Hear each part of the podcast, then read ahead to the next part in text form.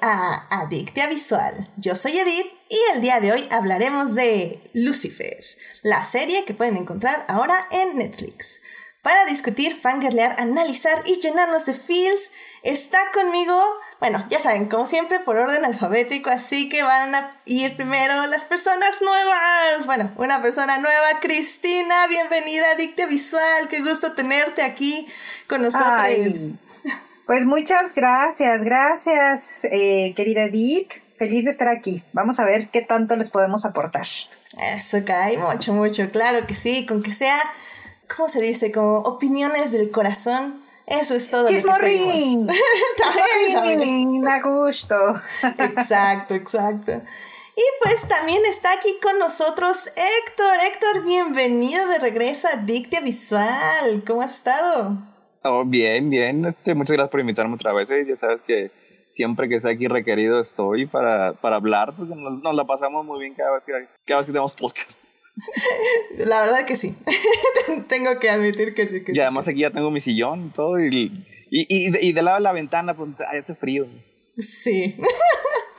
Así sí hace frío. Pero bueno, qué bueno que ya estás aquí adentro en el sillón con las pantuflas. Eh, con tus pantuflas, más que nada. Muy bien, y por último también está con nosotros aquí Sofía. Sofía, bienvenida de regreso. Hace muchísimo que no venías. Hola, buenas noches. Sí, ya tenía tiempo que no venía, pero pues aquí estamos hablando de nuestro diablo favorito. Eso, caray. pero antes de hablar de nuestro diablo favorito, tenemos que, evidentemente, salvar lo que amamos.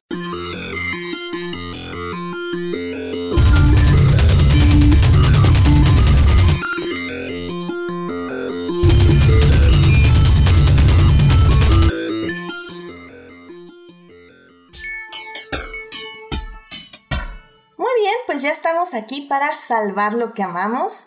Así que, Cristina, ¿a ti qué te gustaría compartir con el público? Fíjense que esta semana descubrí un restaurante coreano y em, lo que pasa es que estoy en una etapa de adicción a los, a los programas coreanos, a los doramas y no sé si ustedes han visto o las personas que nos están escuchando o ustedes mismos, ando en una etapa de adicción a, las series coreanas y comen mucho y comen delicioso, se antoja mucho lo que comen. Entonces tenía esta fantasía de comer coreano y me, eh, y me acerqué a una amiga coreana y le, le pedí una recomendación. Me dijo, ya sabes, en, en, en la zona rosa hay un montón de lugares, puedes ir a cualquiera. Le dije, no, pues me estás recomendando absolutamente nada, ¿no? O sea, dime fulanito de tal y yo voy, de preferencia que esté en Uber Eats.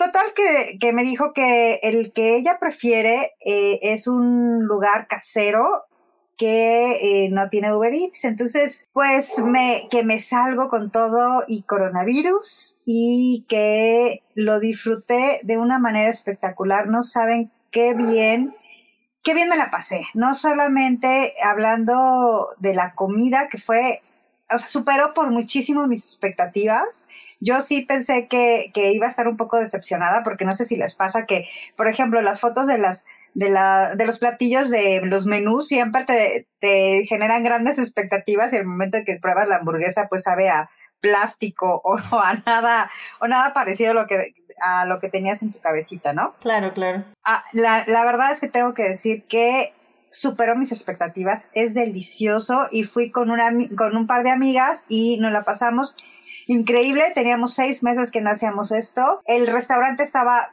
totalmente solito para nosotras y entonces tuvimos un sábado delicioso en todos los sentidos. No sé si puedo decir eh, eh, cómo se llama el restaurante, pues si alguien lo quiere. Claro, claro, adelante, adelante. Pues sí, ahora sí que no, no, no me van a pagar definitivamente. Pero mira, o sea, el chiste es eso, es compartir lo que amamos para que otras personas puedan disfrutarlo también. Así que sí, claro, adelante. Pues si están en la Ciudad de México, se los recomiendo muchísimo. Se llama Kangs, Kangs con K, K-A-N-G apóstrofe S, Kangs Cocina. Y está en la calle Miguel Negrete, número 4, en la colonia Niños Héroes. Eh, en Instagram, que es mejor para que, o sea, para que lo ubiquen, es Kangs-cocina La verdad es que no tiene muchos seguidores, no tiene muchas fotos, o sea, tiene exactamente siete publicaciones, o sea, lo suyo, lo suyo no es el social media, pero ahí, ahí tienen una, este, la, la dirección. Entonces les digo, es un restaurancito pequeñito, pequeñito, tiene dos mesas adentro, dos mesas afuera, caben súper poquitas personas y el señor así, literal, estuvo cocinando en el momento para nosotras y fue una delicia. Entonces ese fue mi, ese fue mi momento feliz de la semana que quiero compartirles. Excelente, la verdad sí, ahora sí que si vamos a arriesgarnos que sea por algo que valga la pena, caray. Ay, claro, de acuerdo. Y pues, ¿qué, qué, qué más vale la pena que comida? Definitivamente. Ya ni, ni cine, ni series. Tenet, Tenet. No, no, no, no, la comida. Así que muy bien, perfecto. Pues ya saben, eh, les dejaré ahí el Instagram y la dirección y el nombre ahí en el Instagram y en el Facebook para que les busquen y pues si se animan, vayan o aguanten tantito. Con cubrebocas. Con cubrebocas y con distancia, efectivamente. muy bien, perfecto. Pues Héctor, ¿a ti qué te gustaría compartir con el público?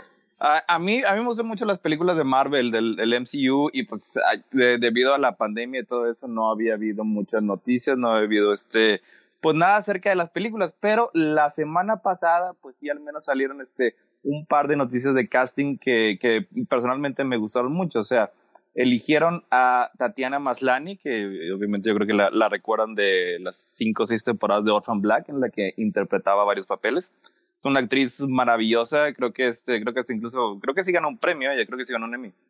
Este, la eligieron para interpretar a, a She-Hulk, a la que es tradicionalmente en los cómics la prima de Hulk para la serie de Disney Plus. O sea, y siempre, pues siempre hacia los fans nos da mucho gusto cuando escogen a una, a una actriz, a un actor que tiene mucho talento para interpretar a estos personajes que, que nos gustan. O sea, Todavía no han dicho cuándo va a salir la serie. Este, yo creo que todavía falta un rato, todavía falta que, que la acaben de filmar, pero pues al menos ya tienen personaje principal.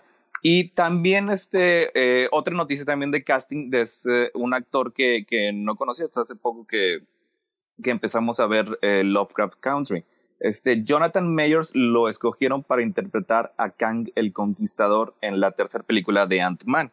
Este, es un personaje también que tiene muchos años de historia, es uno de los enemigos principales de los Vengadores, del grupo de los Vengadores. Están nada más lo que es este Loki, eh, Ultron y Kang, esos son los que eran principales. Todos los demás son de otros títulos, de otros personajes, incluyendo Thanos.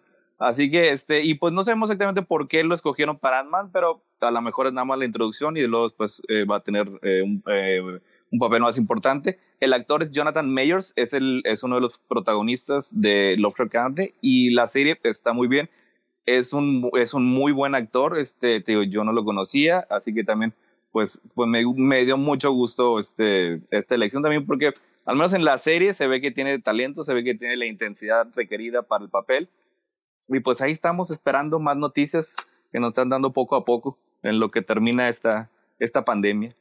Y pues básicamente fueron esas, esas, dos noticias que dieron gusto para que periodo saber que está vivo. Sí, también hubo más noticias de que se aplazaron todas las películas. Y, pero bueno, estas son las cosas bonitas, las cosas tristes. Sí, digo, el, el 2022, 23 llegarán algún día. No sabemos cuándo, pero será algún día. pero sí, hay, hay, que, hay que agarrar estas noticias, salvar lo que amamos y seguir adelante. Y eso Así es. Excelente. Me, pareció curioso que es el nombre del restaurante que eligió Chris. ¿Se llama Kang? Ah, ya. estaba, estaba, pensando, es ahí donde va, es, es, un viajero en el tiempo. Sí, es cierto. No nos pusimos de acuerdo, que queden las actas. Muy bien, muy bien, bien. Es todo, todo se junta, todo se junta. Excelente. No, pues La muchísimas continuidad, así que rime, que rime. Exacto, exacto, que rime. Eso es lo importante. Muy bien, pues muchísimas gracias y así que estén atentos para más noticias del Marvel Universe que pueden salvar lo que amamos definitivamente. Así que bueno, Sofía, ¿a ti qué te gustaría compartir con el público? Sí, bueno, ahora ya que dieron este, sus recomendaciones de comida, de películas, ahora yo voy a dar recomendación de música. Uh. Entonces, este, bueno, para los que les gusta el metal o el pues sí, ahora sí que la música pesada. Este, los, los, integrantes de Epica sacaron en su Spotify este playlist, ahora sí que de cada integrante. Entonces, está muy, muy bueno. Se llama The Ultimate Epica Playlist. Y hace cuenta que cada uno tiene como diferentes este, gustos, ¿no? Ahora sí que como inspiraciones. Entonces, por ejemplo, el de, el de Rob, que es el bajista, tiene este, canciones de, de este, pues no sé, de Hans Zimmer, de, de Queens on the Stone Age, o sea, está muy, muy bueno. O cada integrante pone como sus canciones, son como 20 canciones aproximadamente, y tú puedes escucharlas, entonces está muy bueno. De hecho, he descubierto como nuevas, nuevas este, bandas. Eh, bueno, obviamente bandas que ya conocía como Pez y así, ¿no? Pero pues hay, para que las chequen, está en Spotify, en su, bueno, en su Spotify, ¿no? Este, de oficial de Épica. Excelente, excelente. Y es que efectivamente si las, los integrantes de Épica comparten su salvando lo que vamos en música, aquí también se tiene que compartir. Así es. Y esta, la verdad, eso me siempre me ha interesado mucho, como esta parte de Spotify, donde puedes compartir listas y para que otras personas las escuchen. Me parece como súper interesante y pues, pues si es una banda que les gusta y que admiran, pues, ¿por qué no ver que admiran ellos, Exacto. Exacto. Sí, no, y también, o sea, me, me sorprendió mucho que pues también escuchan pues soundtracks, ¿no? De películas y pues con eso también se inspiran a hacer su música. Entonces está, está muy padre. De hecho, me gustó mucho el, el soundtrack de este, del Gladiador. No lo había escuchado. Bueno, más bien no le había puesto atención. De la película del, del Ajá, de la película ah, del Gladiador. Ah, es muy bueno. Ajá, y entonces Mark, que es el guitarrista, este, pues sí, también se inspira mucho en eso. Ah, que a ver si, si uno de estos cuarentena podcasts hablamos de Gladiador, porque cumplió creo que 20 años, entonces ah. es una gran película, la verdad. Bueno, bien, tendré que buscar a ver quién, quién quiere venir a hablar de El Gladiador, que creo que Arce era la que le interesa. Pero bueno, muy bien, pues muchísimas gracias por compartir estas playlists con nosotros. Recuerden que estarán en el Instagram y en el Facebook y en el Twitter eh, un día de estos ahí para que las chequen y las... ¿Por, qué no hay una playlist de Adictia Visual? Así para compartir. Es que Adictia Visual escucha tres canciones en loop y dos son de Hamilton. Sí, es muy triste. Pero yo le, yo le tengo que enseñar de música, entonces... Ah, pues ahí está, que sea la curadora de...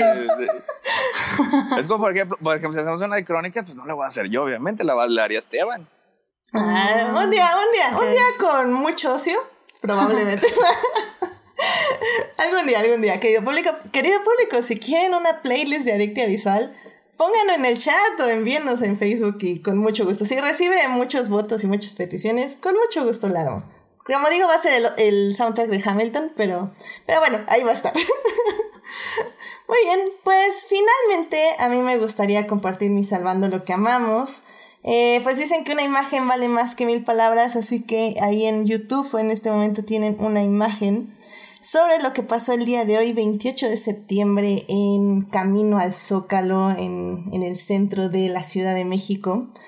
Eh, pues ya saben que en este país donde el feminicidio es una noticia común, este, el bloque negro salió a manifestarse hoy a favor de la despenalización del aborto y pues en su camino se encontraron con una fuerza policíaca que les bloqueó el paso, eh, pues básicamente reprimiendo su libertad de manifestarse.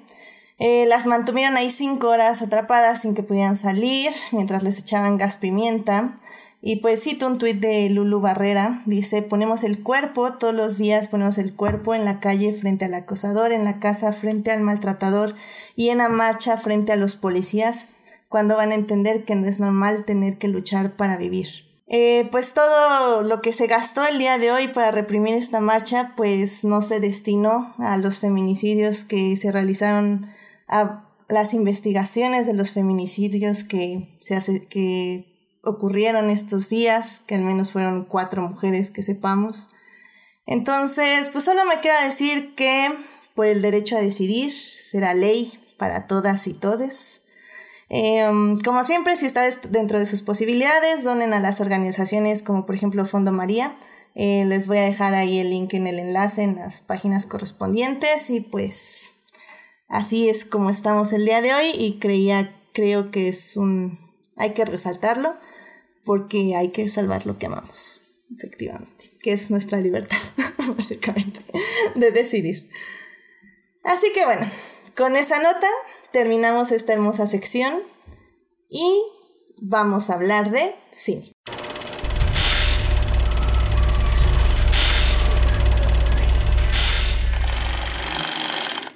Muy bien, dije cine, pero son series realmente, así que vamos a hablar el día de hoy de la serie de Lucifer. Esta es... sí, es, así pasa, así pasa. Esta serie de cine ya no sabemos qué es, pero es algo que nos gusta y está en la tele, así que yay. Esta serie de televisión está desarrollada por Tom Capinos. Este, se estrenó en Estados Unidos en Fox por ahí del 2016 y tuvo tres temporadas ahí en esa eh, productora distribuidora. Eh, para después ser cancelada y pasarse a Netflix, que es en el, en el lugar donde pueden ver las cinco temporadas que se han estrenado hasta este momento. La serie es protagonizada por Tom Ellis y Lauren German y pues básicamente se trata de que el demonio aburrido de estar en el infierno castigando almas se va a Los Ángeles a pasar un buen rato entre la humanidad eh, cuando descubre que pues, podría ser un buen hobby resolver crímenes junto con una detective. Así que bueno, para hablar de esta serie, vamos a hablar en la primera parte de las tres primeras temporadas, les vamos a dar un contexto de la serie para que eh, les llame la atención y vayan a verla. Y en la segunda parte vamos a hablar de las dos temporadas que se estrenaron en Netflix y cuál es más o menos la diferencia entre las tres primeras y hacia dónde va más o menos el futuro de esta serie.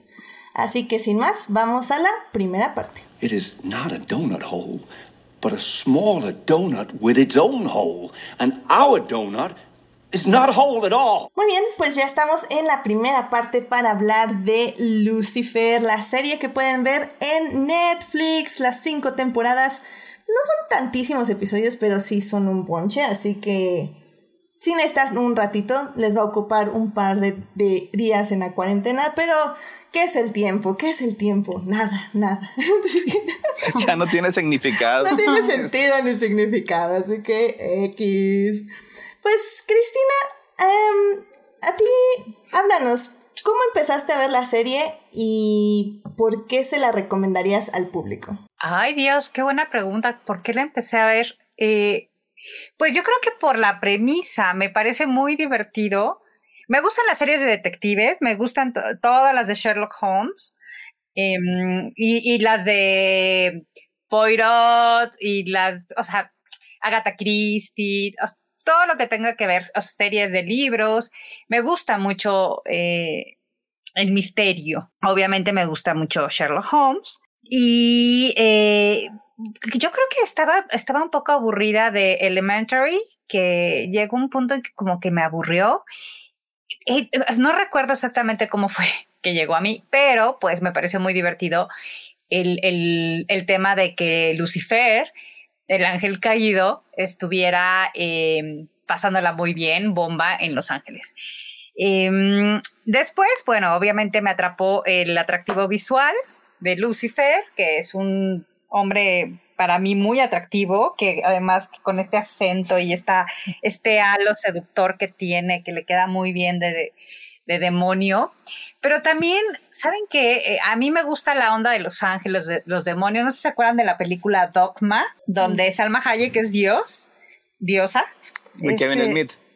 Eh, pues no sé quién, quién, quién haya sí, con ben, Affleck y Matt Damon. Sí, es que, como, los diablos. Como los ángeles, ¿no? Sí, los ángeles que vienen a hacer un desmadre a la tierra y, bueno, pues también Constantín, incluso un poco, o sea, las últimas de, Avengers en donde está este, Tilda Swinton, para mí es como una especie de ángel. Estos seres supernaturales eh, me, me, llaman la atención y, y la parte de que, bueno, vemos a un, a un demonio, bueno, que no es un demonio, no es solamente un demonio más, es el dios de los demonios, vamos a llamarlo así, es Lucifer, que digamos que está eh, visto desde unos ojos muy humanos y como terapéuticos en cierto sentido, ¿no? Ya no es el el ñaca ñaca malo malo, ¿no? El que castiga, sino es un, un ser, un, que yo podría decir un alma, eh, muy aburrida y muy enojada. O sea, lo que tiene Lucifer es que está, ¿puedo decir groserías? Sí, sí, sí, adelante. Aunque yo diría resentida, pero sí. Eh, eh, o sea, él está encabronado. Él está encabronado con su padre. Él es un adolescente resentido, porque así es, haciendo berrinche porque lo castigaron. Y tiene razón, tiene un punto, ¿no? Tiene sus puntos. Y más, eh, bueno, ahorita vamos a hablar, ¿no? De cómo vamos, cómo va desarrollando y cómo van entrando las, la madre y la primera mujer y la segunda mujer y los hermanos y los otros ángeles y los, y van entrando seres divinos a la, a la, a la serie, pero me gusta la parte de, de, de este Lucifer que no es eh, el malo como no lo han pintado, ¿no? Sino es un, un ser enojado, que, que, pues que en el fondo yo creo que algunos de los ángeles que hemos visto transitar en las temporadas han sido más malos que él, o sea, en cuanto a maldad, de evilness, ¿no? Entonces yo por eso la recomiendo, creo que aparte de la parte de, les digo, yo como adicta a esta onda de detectives, pues está entretenida, hay trancazos, hay mujeres sexys, eh, no hay muchos hombres sexys además de él, pero bueno, no necesitamos otro creo que por todo eso yo se las recomendaría. No quiero hablar más porque supongo que vamos a hablar más en ahorita, ¿no? Sí, sí, sí. No, y, creo que esa es un poco la forma en que te engancha, porque es una serie muy serial. Eh, al final del día es resolver el crimen del día, encontrar al asesino del día. Y, y, en, esas, en ese aspecto puede sentirse o puede parecer que es una serie aburrida pero realmente, bueno, o, tal vez no tan entretenida como ya estamos acostumbrados a series que llevan muchísimo más desarrollo. Eh, pero eh, creo que aún así es una serie súper entretenida que desde, o sea, que cada, eh, cada caso realmente es como tú lo mencionas, es un momento de terapia para Lucifer y para que él encuentre, resuelva algo de su interior eh, ya sea de relaciones interpersonales, de ego, de amor, de problemas. De madurez. De madurez porque también es bien inmaduro el muchacho, ¿no? Claro, claro. Entonces, eso creo que fue algo que a mí me gustó desde un inicio, cómo la serie utilizó estos casos como excusa para desarrollar el personaje de Lucifer y creo que eso funciona muy bien. Pero Héctor, no sé tú, este, eh, tú sí sabes de dónde viene este personaje de Lucifer. Sí, este, el, bueno, en, en teoría es, eh, es, ese personaje creado por Neil Gaiman y Mike Grindenberg en, creo que es el número 4 de Sandman, este es el, el, el cómic, la, la, novela gráfica que pues básicamente le dio a Neil Gaiman su fama y ya se pasó a escribir libros de verdad, o como quiera que les llamen, como quiera que los diferencien. Este, en, en Sandman es, era era parecido. O sea, llega un momento en el que Lucifer se cansa de estar en, de ser el, rey del infierno. Y dice, ¿sabes qué? Pues esto a, mí no me sirve de nada. O sea, los humanos, yo nunca he interferido con ellos. Yo eh, siempre me echan la culpa a mí de todo, pero la verdad ni me importan. Le da este, las llaves de, del, del infierno al protagonista de Morfeo. Y básicamente se va a Los Ángeles. Primero se va a la playa, este, se quita las alas y luego ya después lo acabamos viendo en, como dueño de un club nocturno, que es básicamente el, el serie de la serie. Solo que sí era, era, era, era un personaje distinto, o sea, no aparece mucho en Sandman, pero más que todo ahí el propósito de su personaje es que ya estaba cansado de ser el del papel que le había impuesto Dios, así que mejor prefirió dejarlo todo atrás, que es, es, es a lo mejor en, en, ese punto es un poco parecido a la serie, solo que Aquí le pusieron muchas cosas extra, le pusieron un backstory este, mucho más amplio y le dieron una gran personalidad. O sea, como, como dijo ahorita Chris, o sea, el, encanto de la serie se basa mucho en que Tom Ellis es una persona muy, muy carismática. Este, al inicio sí, sí la empecé a ver, o sea, porque es básicamente un personaje de DC, es, es parece de la línea que compartió durante muchos años con, con Constantine Este, de hecho, la, la mitología era, era compartida entre ellos dos, o sea, en, en, en particular, eh, Constantine creo que salió también en Sandman.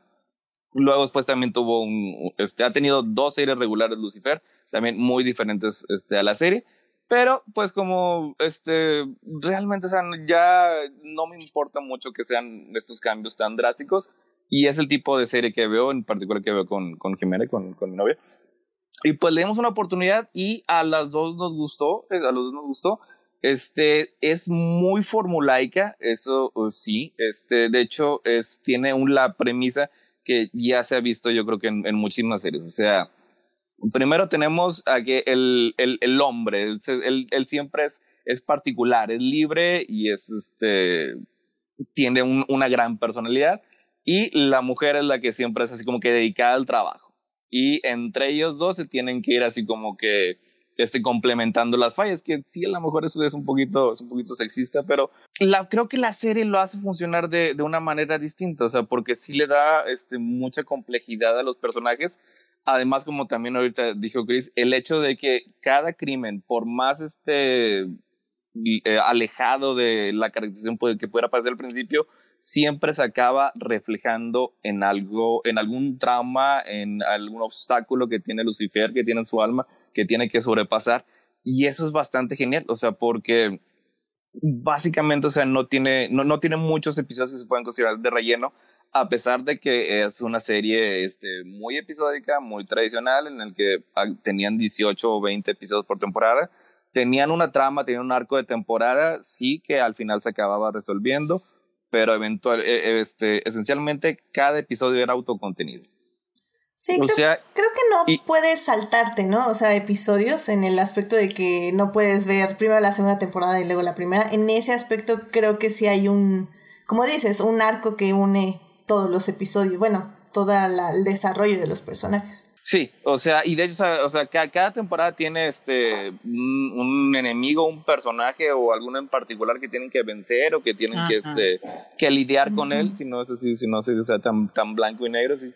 Así, así es como antagonista, un antagonista este, principal, pero en general sí cada episodio es, es autocontenido. Esto incluso se transfiere a, a las temporadas de Netflix.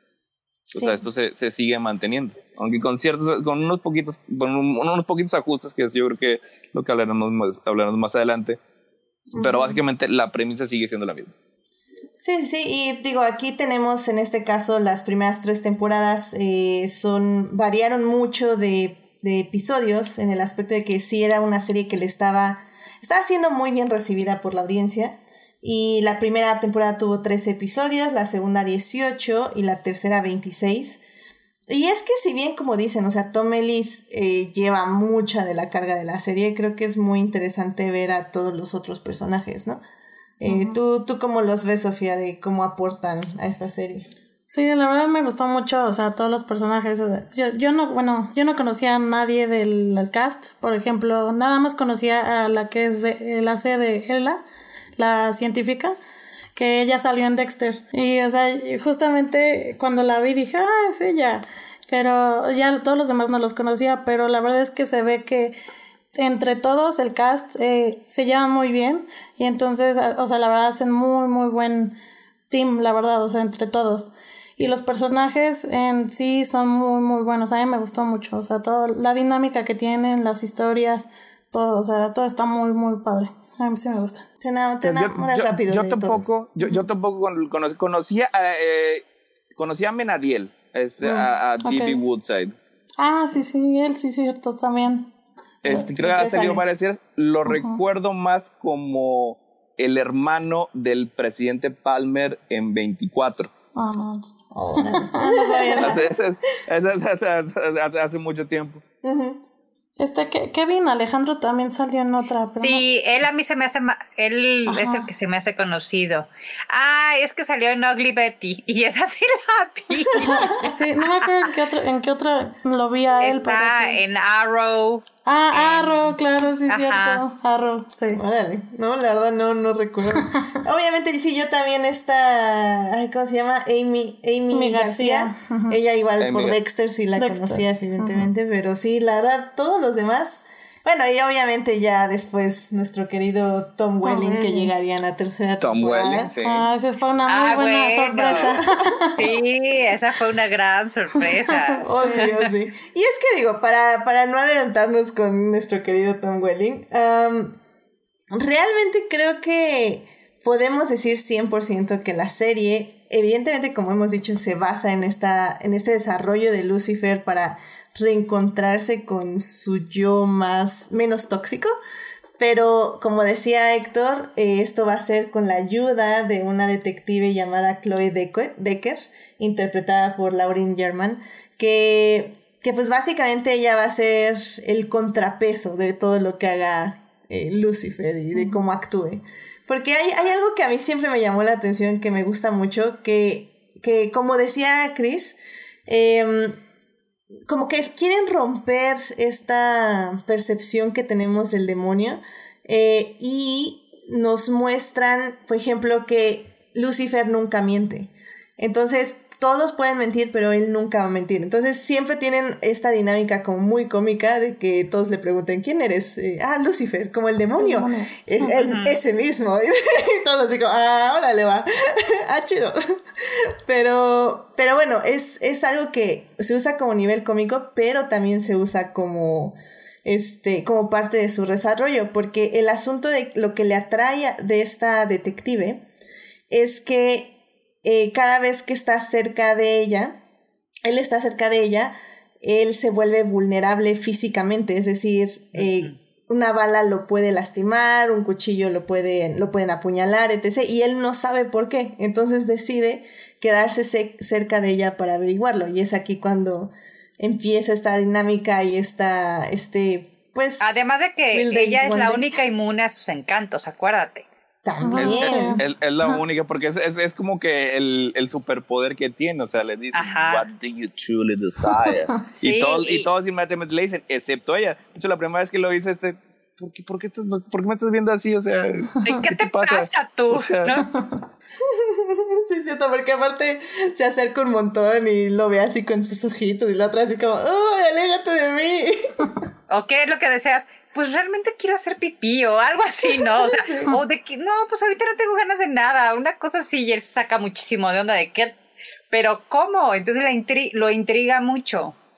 Ujú, exactamente. Y, y Pero también la, la, la psicóloga es una, bueno, todos los personajes lo van acompañando al desarrollo, la niña, su amiga demonio, su hermano sí. Ángel, o sea, todos la, lo acompañan, pero también creo que la terapeuta también lo guía muy bien y lo contiene, o sea, esa terapeuta me cae muy bien, yo digo, con esa también me gustaría ir a terapia, manos, porque sí, sí, como que le ayuda a resolver un montón de problemas. sí, o sea, es- ti- tiene, sí. tiene ciertos lapsos éticos un poco preocupantes. La Está bien, está bien. Pero en general sí se podría decir que sí es, es buena en su trabajo. Algunas, diri- algunas personas dirían que lapsos eh, éticos comprensibles, pero Es que el, co- el demonio la convenció, muchachos. Ella es débil. Ella, ella no es invulnerable. Ella es- no es este, sí, invulnerable Sí, sí. como Chloe. Exacto, es un ser humano también. El, el, el demonio no convence a nadie, ellos caen solitos. Ay, sí, ya sé. Sí, Linda, eh, que es la psicóloga, eh, hagan de cuenta, querido público, para quienes no hayan visto la serie. eh, ella básicamente, o sea, Lucifer llega y le dice, ay, es que creo que debería abrirme más y hablar con Chloe y decirle mis sentimientos. Y ella, sí, exacto, eso es lo que tienes que hacer. Ah, ok, entonces la voy a engañar, este, vistiéndome de payaso y yendo y saltando de un edificio. Ya, no, eso no es lo que quería decir. Entonces, siempre tienen como esta dinámica de que, eh, o sea, Lucifer nunca comprende o interpreta a su gusto, por su mismo ego, los consejos que Linda le da. Entonces, al final, al- al Lucifer sí aprende la lección, acepta. pero... ujú. Sí, o sea, al, al principio así como que sí tiende a interpretar de la manera que más le convence. Pero Exacto. ella al inicio de la serie no tenía conocimiento de que era el verdadero Lucifer, pero como quiera sus problemas seguían aplicando y lo seguía tratando de resolver como si fuera una persona enteramente normal, porque a pesar de que es el, el Lucifer, el hijo de Dios, el ángel más poderoso que ha existido, los problemas que tenía eran bastante mundanos, o sea, tenía este, unos issues bastante fuertes con toda su familia, en particular con su padre, con Dios. Exacto. Y ahora sí que lo que ella utilizaba es que esta metáfora bíblica, pues básicamente la usaba como lo, lo, como lo que es, la verdad. O sea, como metáforas de la vida real, pero, pero fanfiction, ¿qué le vamos a decir? Este, um, no, y por ejemplo, ahora, ahora que decían de, de la niña de Trixie, ay no, la amo, o sea, gran actriz, o sea, esa es Sí, Scarlett sí. Esteves. Ah, es, es un encanto, la verdad. Dejó de salir un poco en estas temporadas, pero, pero las primeras era, era lo máximo, Sí, la verdad. la verdad, es difícil, es difícil con los niños, ¿no? Porque, por ejemplo, luego te hartas, por ejemplo, el de, me, me acuerdo mucho el de The Strain, o como hartaba ese niño, también el niño de Walking Dead también. Entonces, Ah, sí. Es que el, el, el, el niño de The Strain es, es para darle todo un, todo un episodio, porque el, el, el final no tiene nada que ver como era la, la trilogía de, de Guillermo del Toro, lo cambiaron yo creo que específicamente para que se muriera, porque ese niño era insoportable. sí, ¿verdad? Hijo, es que actuaba muy mal, pobrecito. Y por- y por eso su vocación. Tom Ellis tuvo una breve aparición en un episodio 2 de, de The Strain, en la ¿A primera temporada, No creo. me acuerdo. A la fe. No, sí, no. Ah, ya la borré de mi mente. Sí, yo también, la. O sea, hay momentos padres. Ajá, hay momentos la padres, verga. Sí, no. Pero bueno, sí, o sea, o sea, tomando en resumen, o sea, esa niña la verdad es que sí, sí cae muy bien. Porque todos los niños sí son difíciles. Creo que eso, eso es lo que básicamente podemos resumir. O sea, todo el cast tiene un encanto especial. Todos, todos. Hasta Dan que, que cae súper mal. En, eh, en algún punto, pero en otro punto ya te cae muy bien y lo entiendes. Y te Detective compadeces. Un Detective detective douche. Ah, eh, eh, estaba viendo una entrevista y justamente cuando le dijeron que le iban a decir así, dijo, "Ah, aquí ya, aquí me voy a hacer, Ah, me van a seguir diciendo eso. Y efectivamente, les, les- le dijeron Detective Douche por siempre. No, ojalá no se le quede, pero es que es muy divertido. Sí. Y Bueno, pero es que también se necesitan personajes grisáceos, Claro. porque además eso lo hace creíble, ¿no? O sea, como que empatizas con él, con ese, te- o sea, o te, te desespera, pero, y te preguntas cómo esta Chloe preciosa y maravillosa pudo andar con él. Pero pues algo, algo tendría que tener este, este hombre gris, porque es un hombre gris, pero, pero al final es el, el que está ahí siempre como escondidito para atrás, para contener y para, pues pobre, poco apreciado y un poco invisible, pero ahí está, ¿no? Un buen padre, un buen compañero de trabajo, después pues, se hace un buen amigo de, de Amadiel, pero sí existen esos, esos personajes, ¿no? Estos en la vida real.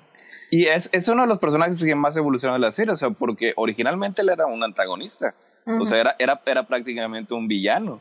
Ya después, este, sí fue, fue cambiando el rol que tenía en la serie, le empezaron a dar cualidades un poco más heroicas, en particular, este, eh, como padre de familia, como, como apoyo, este, como amigo, que, sí le dieron esto, una faceta que originalmente no tenía. Y es que como dices, o sea, al final del día, eh, la primera temporada, que es la de introducción básicamente, eh, lo veíamos como un antagonista, pero en el momento que en las siguientes temporadas empezaron a salir otros antagonistas, él empezó a tomar otros roles. Y es que, pues hablando de antagonistas, pues obviamente todos, toda, todos los nuevos personajes que iban en contra de Lucifer tenían que ser personajes, este, pues bíblicos en, al- en cierta forma.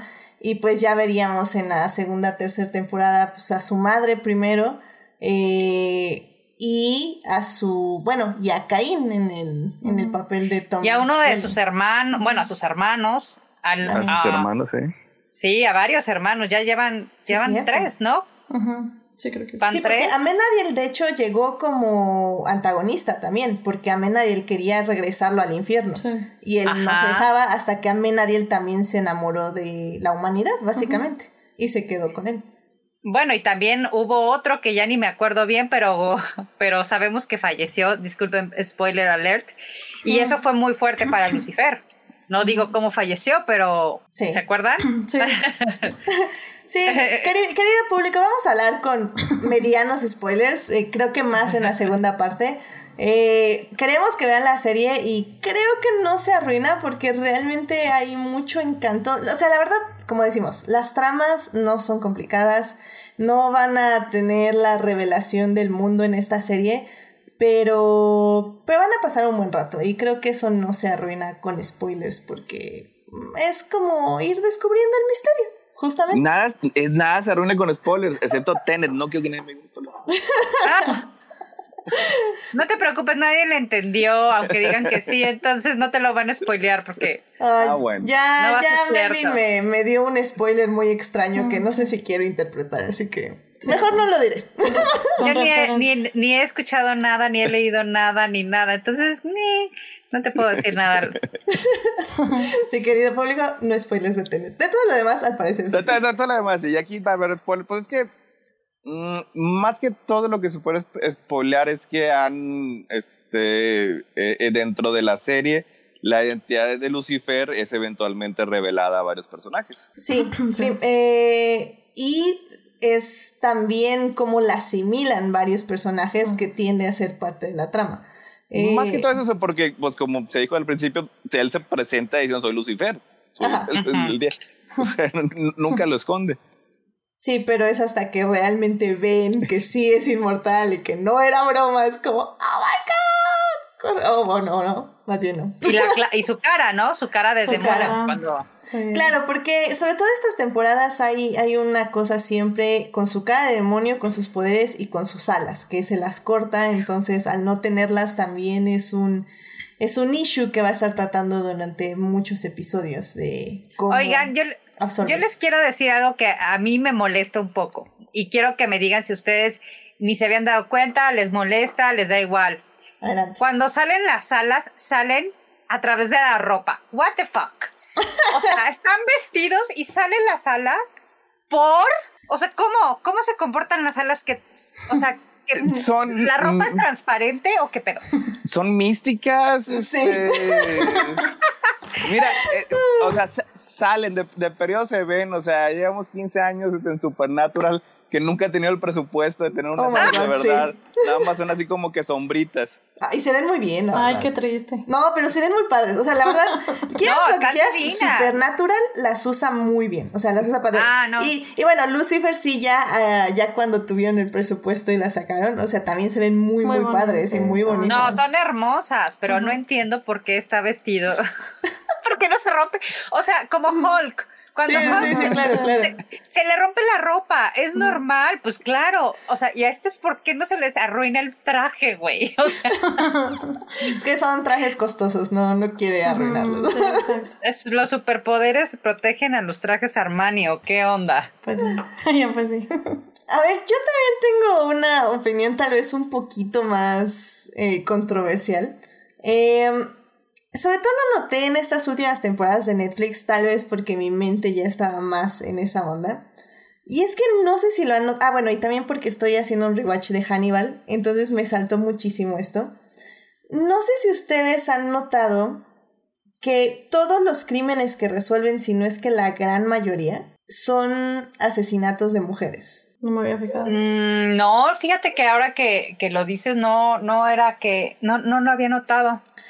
Sí, yo, yo lo noté, eh, sobre todo porque, por ejemplo, en Hannibal, Brian Führer eh, dice en varias entrevistas que siempre trató de que los asesinatos fueran eh, 50 y 50. equitativos. Exactamente, que si mataban a un hombre, mataban a una mujer.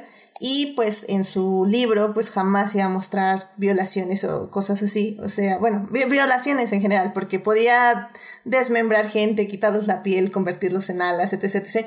Pero nunca iba a mostrar algún tipo de violación. Pero bueno, siempre decía que quería hacer un 50 y 50 para que no hubiera como una... eh, que siempre estuviera como la balanza en, en muertes, en asesinatos. ¿no? Y en Lucifer, eh, la serie siempre he visto, o bueno, he notado más bien estos últimos meses, que se enfocan mucho asesinatos de mujeres. Hay capítulos que sí tratan eh, el problema como como de pasada, como, ah, es que la asesinaron porque la odiaba a su esposo y por eso no te juntes con hombres así. O sea, no sé, lo digo así al aire. Am, pero realmente es algo que me llamó la atención y que no sé si los showrunners lo saben o lo han notado. Yo me acuerdo de las últimas y eran hombres, ¿no? El, el guionista de la serie, que es la serie Lucifer, era hombre, ¿no? Es el que mata, ¿no? Al final. Sí, sí. Eh, Um, pero no me acuerdo de muchos, o sea, no me acuerdo de casos en particular, la verdad. Sí, Eh, no sé, lo noté nada, más quería saber si alguien más lo había notado. En, en, lo que fueron las dos últimas temporadas de Netflix, eh, eh, la verdad no. Me pareció que estaba este, pues hasta cierto punto equitativo. Lo que sí, sí me pareció ya más este, pues a lo mejor no los niveles, pero sí ya más CSI, que ese tipo de series eran bien horribles al respecto. O sea, espantosas. En los últimos dos episodios de temporada, el, el asesino en serie, pues atacaba a mujeres. Ajá.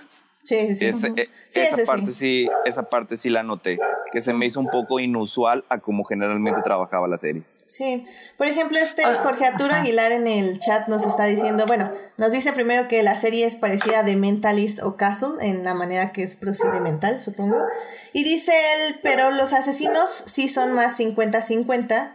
Eh, dice, yo solo he visto la segunda la segunda y parte de la tercera temporada. Sí, estoy de acuerdo, los asesinos o las asesinas sí es muy variado, ahí sí, pero yo siento que más que la gente, como la vic- las víctimas, tienden más a ser mujeres. Pero como digo, es, es algo como que quería sacar porque como que lo noté, pero no, no chequé tampoco, entonces no sé. Ahora que dices este asesino en serie, pues sí, sí. O sea, lo- no, no me brincó porque pues sí era el asesino que mataba mujeres, ¿no? Y, y van dos episodios que, o sea, más bien utilizan dos episodios en resolver el caso, ¿no? el Ujú, que sí. tú dices, Jesús, eh, de, de las orquídeas o... Ah, Sí, ¿Eso las orquídeas? lilies. Sí, pero bueno, ese es el patrón del asesino serial, o sea, siempre es mujeres. ajá, Entonces, mm, por eso no me brincó, porque, pues bueno, mataba a mujeres y, y- y ya, pero, claro. pero no, o sea, no me acuerdo. No me acuerdo de, Sí. de otros casos, pero bueno, si tú lo notaste, pues así es, ¿no? Sí, no, o sea, pues al final del día son cosas con las que tenemos que vivir.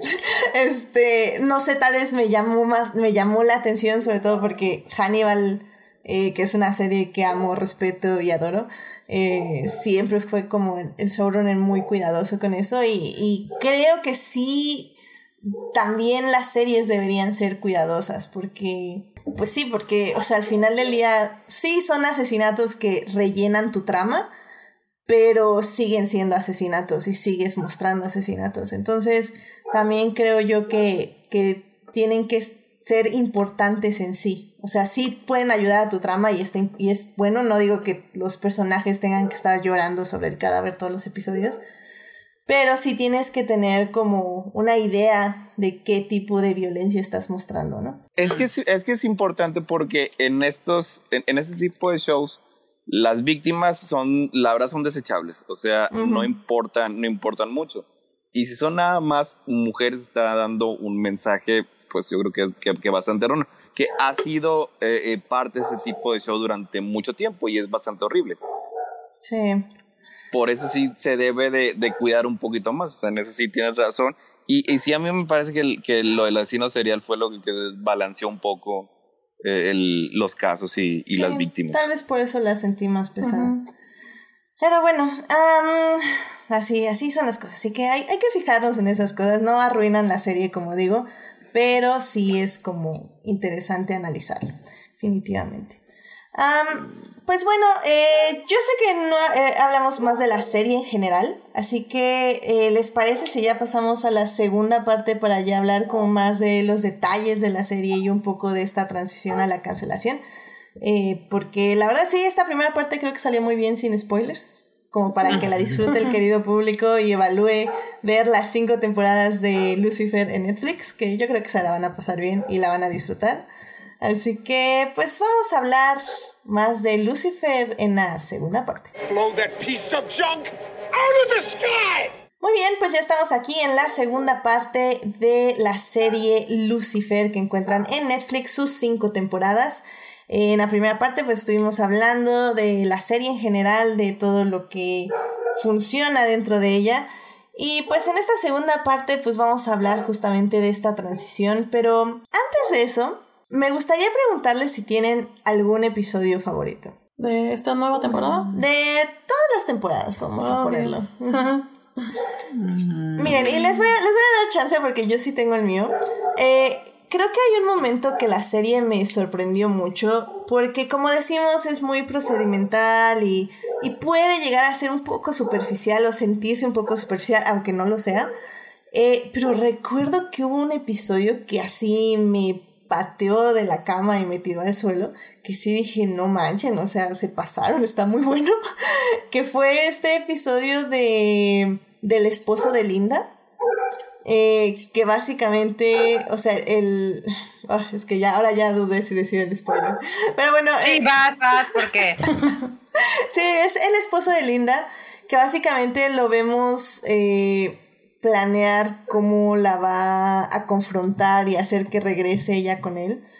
Y descubrimos que básicamente él está en el purgatorio. Y, y tiene como esta idea de que justamente el purgatorio es nuestro, el tormento que nosotros mismos nos hacemos. Pero no es, el, no es el infierno. Sí, perdón, perdón, sí, el infierno. Ah, Eh, sí, ah, no dije purgatorio. Sí, el infierno. Y que tiene esta idea de que el infierno es el lugar que nosotros mismos nos hacemos dependiendo de, nuestros de nuestras propias culpas.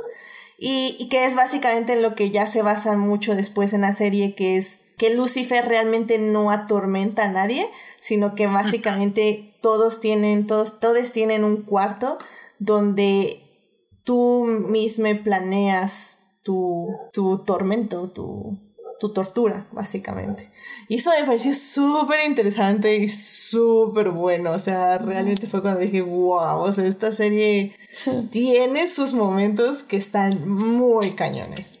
Pues a mí, la verdad, eh, así que me acuerdo de, de uno en específico, de otras no, pero en esta, la verdad, me sorprendió mucho la de Blanco y Negro, el capítulo 4 de esta última temporada, que se, se fueron a un. hicieron otro, otra, pues, técnica para filmar. O sea, se regresaron a los 40, la verdad, y no fue como nada más, este, excusa, ¿no? De pongo uno de en blanco y negro.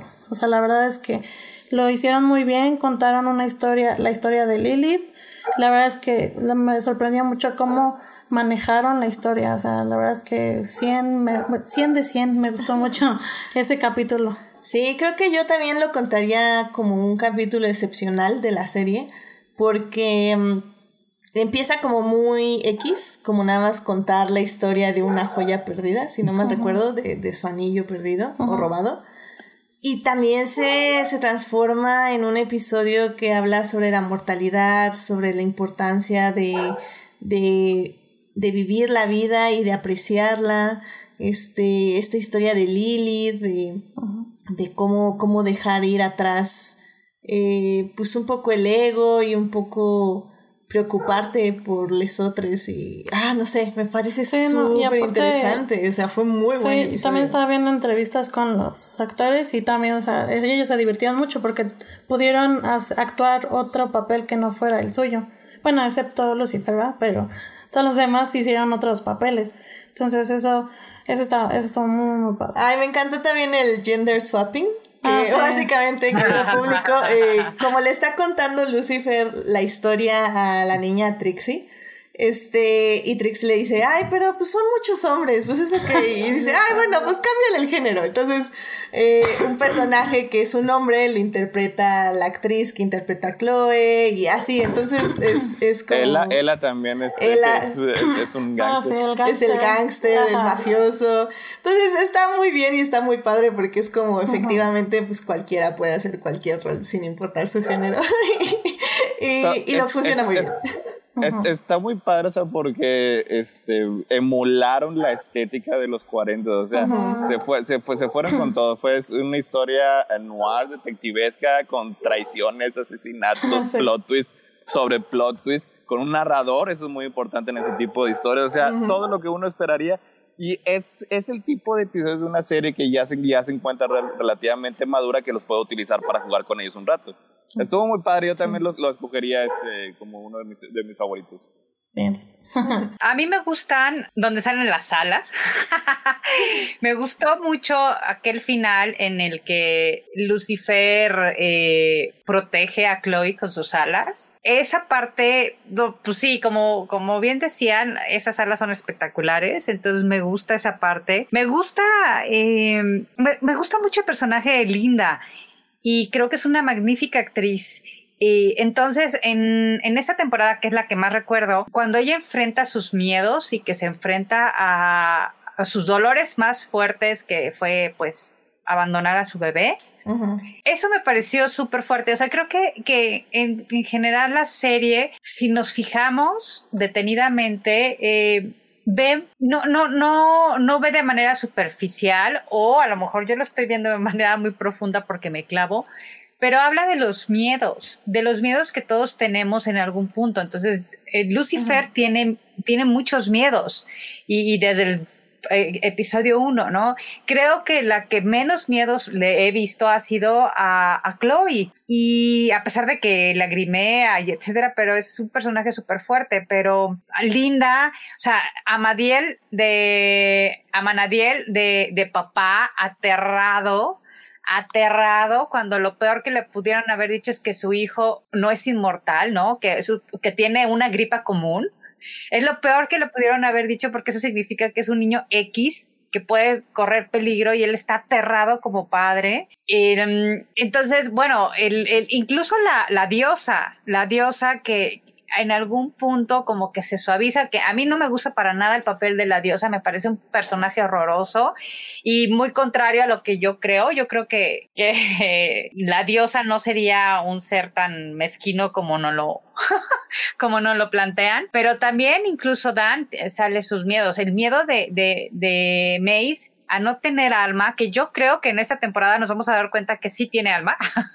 yo digo, y apuesto, eh, pero que, ese demonio lo que más terror tiene es a la trascendencia y a la injusticia de haber nacido sin alma y no, y no trascender. O sea, esa parte me encanta de la serie. O sea, todos los miedos, el miedo a lo desconocido cuando se dan cuenta cada uno de, de que hay algo más allá, de que hay una diosa, de que hay un dios, de que hay, de que Lucifer existe, el demonio, que hay demonios entre nosotros, que están más ángeles, etcétera esa parte me parece súper bonita, vamos a ponerle bonita y, y, y, profunda de la serie, que a lo mejor soy la única que lo ve, ¿verdad? Porque yo a mí me, me clavo con esas cosas, pero a mí eso me gusta.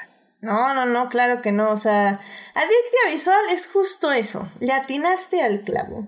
Analizar las cosas que parecen superficiales, pero no lo son, porque nadie, nada lo es, y sobre todo las series buenas nunca son superficiales, nada más. no, y estoy completamente de acuerdo. Creo que, eh, por ejemplo, creo que Chloe, para mí, eh, al inicio sí, como que no sabían muy bien hacia dónde llevar a su personaje pero justamente eh, estas últimas temporadas han mostrado como ese miedo a una, bueno, esta temporada fue hacer una, a que no tuviera en sus manos su propio destino, hacer nada más una herramienta de Dios. Eh, también le tiene mucho miedo a sus sentimientos y a sus emociones.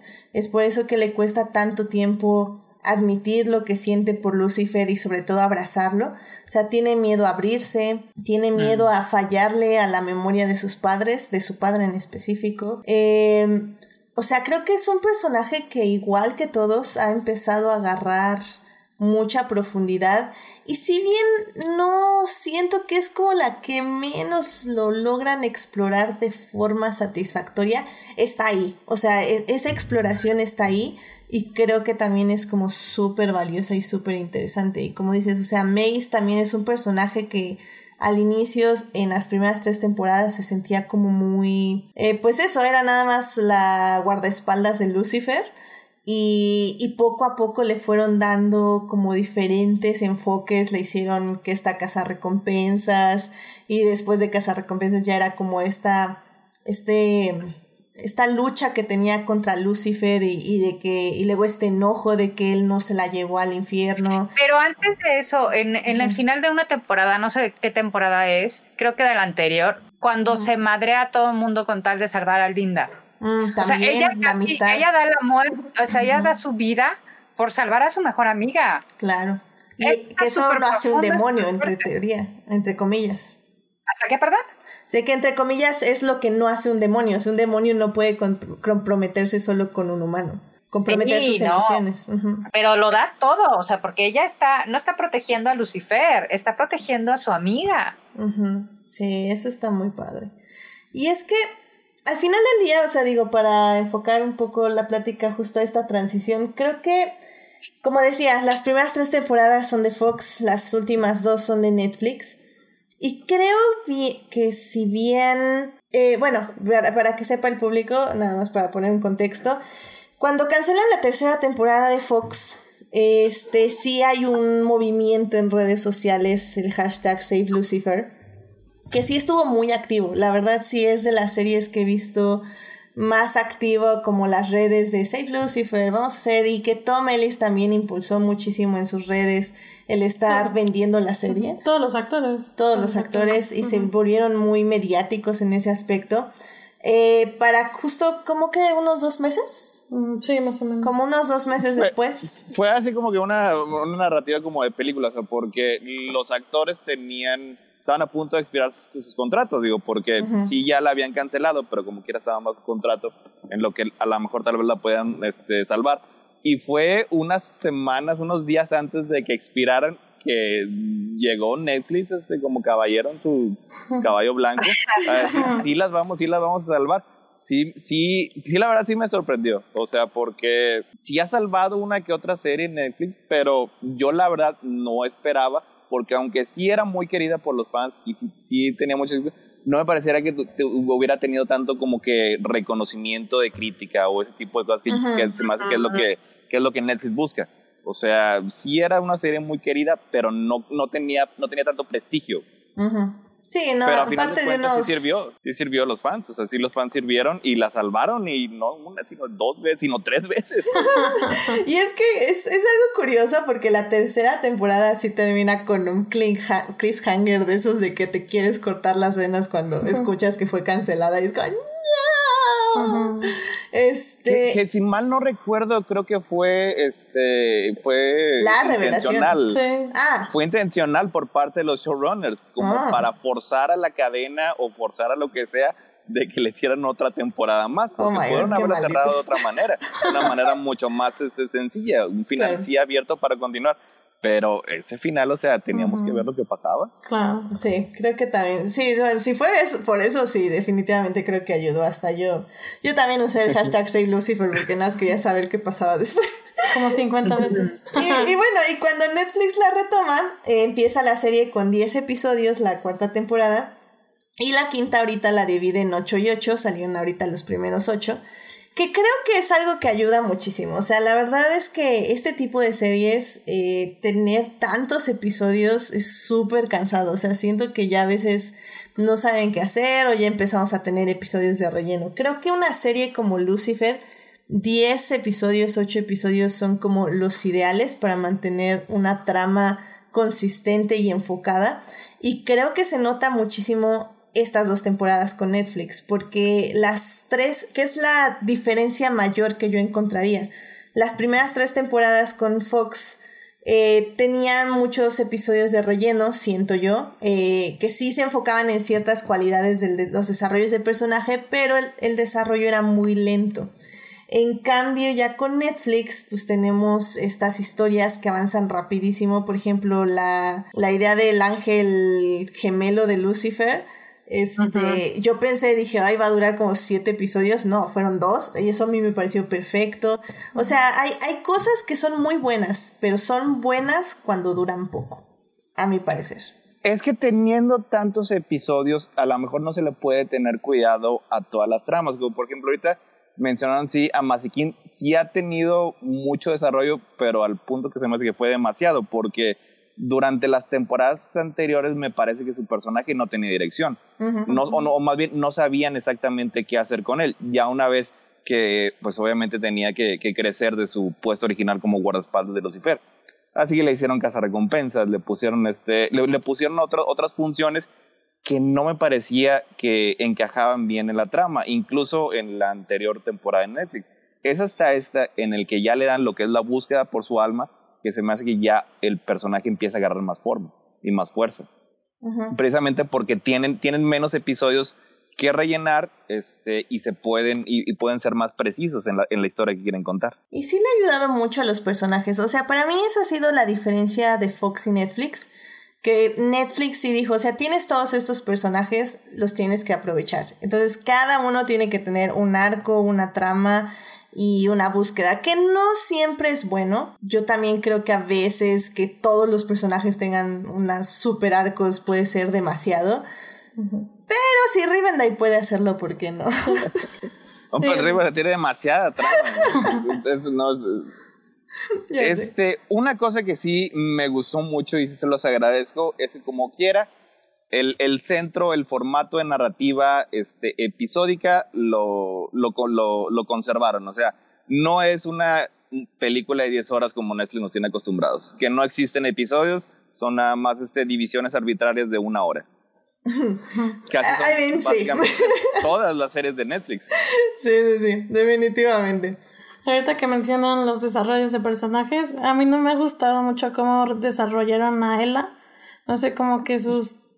Cuando eh, la, le pusieron su novio, que era el serial killer, entonces... no- Ay, no me yo sí me enojé mucho. Sí, no, es- me, es- me enojé muchísimo. Eso no me gustó para nada. Eh, todos, todos estamos aquí, este. Pero ¿por qué se enojaron? ¿No lo vieron venir? O sea, Eh, no. No, sí lo vi No, venir sí. y me enojé muchísimo por eso. o sea, era tan evidente. ya sé.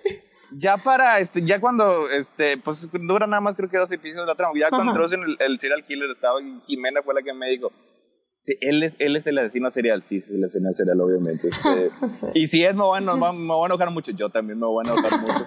Es que es, es un buen personaje, o sea, y Sí. ya le habían este, puesto una, una falla en su, en su, en su carácter, Sí, o sea, claro. que, que realmente este, se enamoraba de personas malas. De malas, y, le, y le ponen a este personaje que este, superficialmente pues, es maravilloso, o sea, es, es, es bueno, es caballeroso, es un ñoño igual que ella.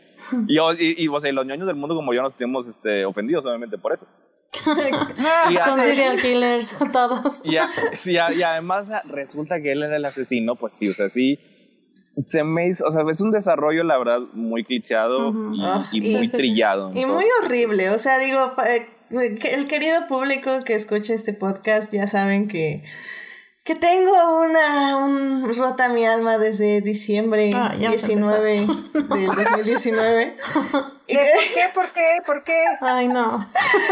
Es que básicamente hubo una película que nos dijo que para ser una mujer fuerte, independiente y segura, este, no puedes tener un romance. Y ¿Cuál de todas?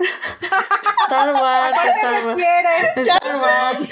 habla, habla de Rise of the Skywalker, evidentemente. Pero sí, hay, hay muchas, estoy de acuerdo que hay muchas.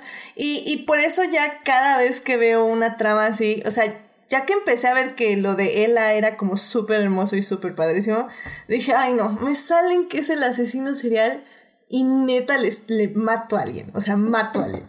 Y ya cuando empecé a ver todas las pistas de que era, dije, ay no, no, no, no, ¿por qué? Porque una persona hermosa, preciosa, inteligente, caritativa, increíble como ella no puede tener un novio hermoso. O sea, ¿cuál es Oye, el pero espérate, ojo, ojo, aquí estamos dando por hecho algo que ella quería una pareja y ella no quería una pareja. ¿Por qué le tenemos que poner a alguien así una pareja si ella en ese momento no quiere? Y ella lo dijo. O sea, ella lo conoce y dice, yo no quiero salir con alguien. Y ahí van, ¿no? Porque el deber ser, ay, pues porque tú, porque eres maravillosa, tienes que tener a alguien maravilloso. A pesar, eso nos ha pasado a todas las mujeres maravillosas. que nos, que nos dicen que by the book tenemos que tener una pareja maravillosa y el que parece maravilloso resulta ser un gusano. Entonces, Estoy eh, completamente aunque- de acuerdo. Ujú. O sea, ella no quería. ¿Por qué demonios? O sea, en el, porque también somos bien prejuiciosos. Porque el malo, comillas, comillas, no, o sea, a lo mejor en el fondo es bueno. Y este, que, comillas, comillas, era bueno, pues era un asesino serial que estaba muy, muy chiflado y que se la quería echar, pero como que le cayó bien. Entonces ya dijo, no, echar en el sentido de, de matarla. Sí. Dijo, no, pues mejor me mato a otra, ¿no? Y esta me la estoy echando en otro sentido. Y entonces, pues, no, mm, no sé, no sé, o sea, entiendo tu punto, pero, pero, pero yo estoy a favor de que también se presenten mujeres fantásticas y maravillosas que no necesitan una pareja para brillar. Claro, estoy, mira, estoy completamente de acuerdo y, y sí entiendo perfectamente que la narrativa se va para esos dos puntos. Una, hay una parte que sí queremos ver mujeres como por ejemplo la Capitana Marvel, que no tiene nadie y que no hay ningún interés romántico en la película y eso está increíble. Pero también... O Elsa, O- Elsa de Libre Soy, Libre Soy. Ajá. Que todo el mundo decía que, que era gay. What the fuck? Ella trata de su encuentro con ella misma. ¿Qué pareja tan... O sea, la primera pareja que tienes que encontrar es tu reconciliación contigo. Y estoy completamente de acuerdo, sí, sí, sí. Eh, y justo, y bueno, y también está justo este otro lado que dice, o sea, por ejemplo, en The Rise of the Skywalker, ya tenías una pareja que estaban los dos rotos y Bueno, sí. estaban, Siguiente parte. estaban tristes y rechazados por la sociedad y juntos eran la diada de la fuerza y los mataron. O sea, eh, veo las dos partes. Y también, por ejemplo, que Elsa quieran que tenga una pareja, también me parece súper válido, porque creo que eh, las narrativas ahora, eh, sobre todo las tóxicas y malas, te dicen o eres, o estás sola y eres fuerte, o tienes una, eh, y no tienes un amor, o tienes que tener un amor a fuerzas. Y creo que hay que encontrar justamente con la inclusión de escritoras y de mujeres y de personas que conozcan vivencias, puede haber un hermoso balance entre ambas narrativas, donde no por ser fuerte tengas que estar sola. y Claro, no claro, por- de acuerdo. Ajá, y, y viceversa, y no por tener a alguien eres débil. O sea, al final del día, por ejemplo, creo que la relación entre Lucifer y Chloe ah, no es perfecta, pero eh, sobre todo esta temporada exploraron justo esa parte de cómo se tiene que balancear. O sea, cómo Lucifer al pasarle su mollo a Chloe, tiene que entender y tiene que ceder eh, poder a ella y cómo ella también tiene que cederle ciertos poderes a él. O sea, al final del día es un balance. Y creo que Disney no, le está teniendo mucho miedo a mostrar mujeres fuertes con parejas este, que las admiren y que sea una relación balanceada. Eso está bien, pero creo que también es el siguiente paso, porque el primer paso, creo, de alguien como Disney fue de romantizar a la mujer necesitada y ser rescatada.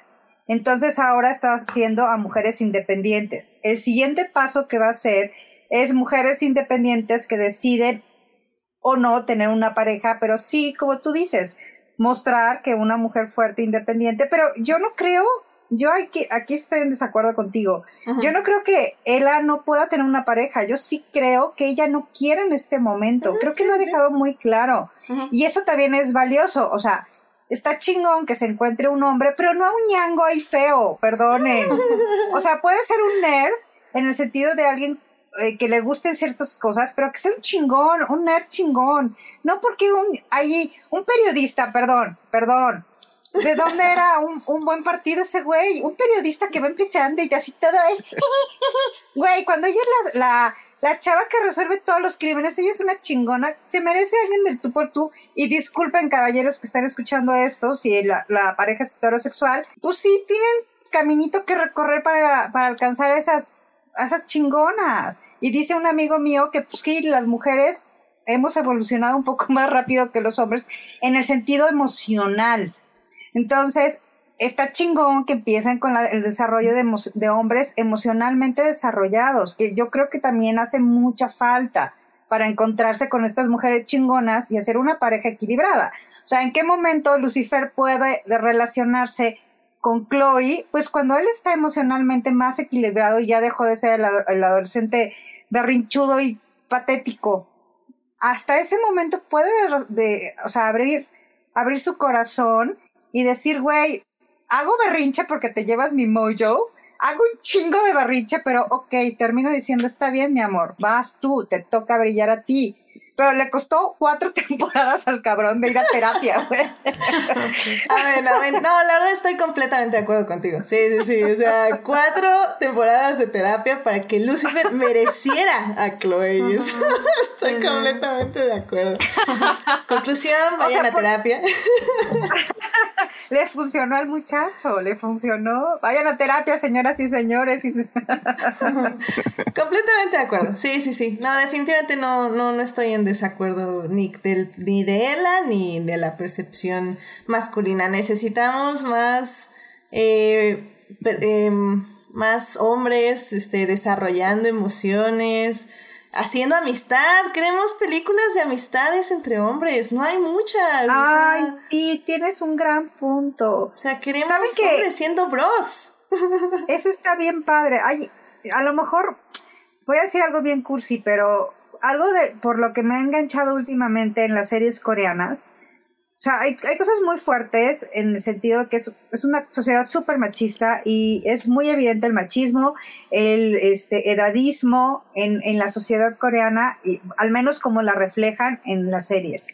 Pero tienen personajes masculinos bien chidos, bien bonitos, que yo no encuentro en otras series. O sea, personajes. Bueno, ¿se acuerdan de una película que se llamaba A él no le gustas tanto? No sé si se acuerdan de esa película, Mm, me pero hay un personaje que hace Ben Affleck, que Ben Affleck está emparejado con Jennifer Aniston y son una pareja que tienen muchos años juntos y que ella está jode y jode porque se quiere casar y él no quiere casarse, pero, pero llega un punto en el que se da cuenta ella que él es más esposo que todos los esposos de las hermanas, siendo no esposo. Es un personaje tan bonito, un personaje masculino tan bonito y nos hacen falta personajes masculinos chingones, emocional. O sea, no nada más queremos al macho alfa que madre, queremos al macho beta que esté ahí o al macho alfa que baje las manos como Lucifer de repente las baja. Y eso sí, o sea, eh, de manera cursi, pero sí tienen personajes masculinos bien bonitos las series coreanas, fíjense. Sí, creo que, o sea, Lucifer no es la serie que tiene la mejor representación, pero sí tiene momentos bonitos, sobre todo entre Lucifer y Amenadiel, que tienen momentos donde comparten sus relaciones como hermanos. Eh, esta amistad que se crea entre Amenadiel y entre este Dan. Detective Douche. Ajá, Detective. Douche. Que Sí. también hay, hay momentos donde le dice, ¿cómo estás? ¿Estás bien? Y otro, no, pues sí, sí estoy bien. Este, ah, Su qué bueno". pulserita de- Su pulsera de la de la amistad también. Creo que ese es un gran momento. La pinche pulsera, la amistad entre Lucifer Real y, y el Detective Douche es chingón. Está bien padre. bonito. Sí, sí tiene esos momentos. Eh, cuando están cuidando al bebé, que Ah. está este ah, Amenadiel y ese es un gran Lucifer. episodio. Sí, no, no, digo, termina un poco triste porque pues Detective Douche se entera de Lucifer, pero en general toda esa dinámica de los tres, o sea, creo que funciona increíble y está muy, muy bonita. Necesitamos ver más cosas así. Y funciona padre. Sí, yo creo que esta temporada ha tenido más de esos elementos que las anteriores. Sí. Creo que Siento ahí que se ve la mano de Netflix, siento yo. Sí, creo que se fue hacia, o sea, creo que la las en Fox era más como como detectivesca y ahora sí tiene un, un tinte mucho más emocional y romántico y lo vemos hasta en la relación de, de, pues, de Lucifer y de Chloe, que De es hasta ñoño, decide que no, no, no van a la cama luego, luego, ¿no? Y, y entonces están como adolescentes y se ponen rojos y se chivean y la, la amiga preguntándole que si ya, se- que si ya se acostaron y la otra todavía es como, ah, no sé, pero ya están desesperaditos. O sea, esa parte romanticona, no sé si lo hubieran puesto en la eh, con la otra productora, fíjense.